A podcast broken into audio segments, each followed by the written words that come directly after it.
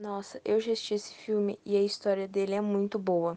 Começa com dois jovens que se encontram em um dance e acabam se apaixonando. O homem chamava Seret Sikama, ele era negro e herdeiro do trono de Bechuanalândia, no sul da África. Foi para Londres estudar direito depois da Segunda Guerra Mundial.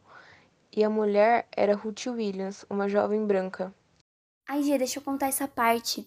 Então, amiga, é, o nome da jovem era Ruth Williams e ela era branca, filha de um vendedor de classe média. E quando ela foi contar para os pais dela que ela estava namorando um jovem negro, apesar dele ter uma condição financeira muito boa, os pais dela foi totalmente contra e chegaram até expulsar ela de casa.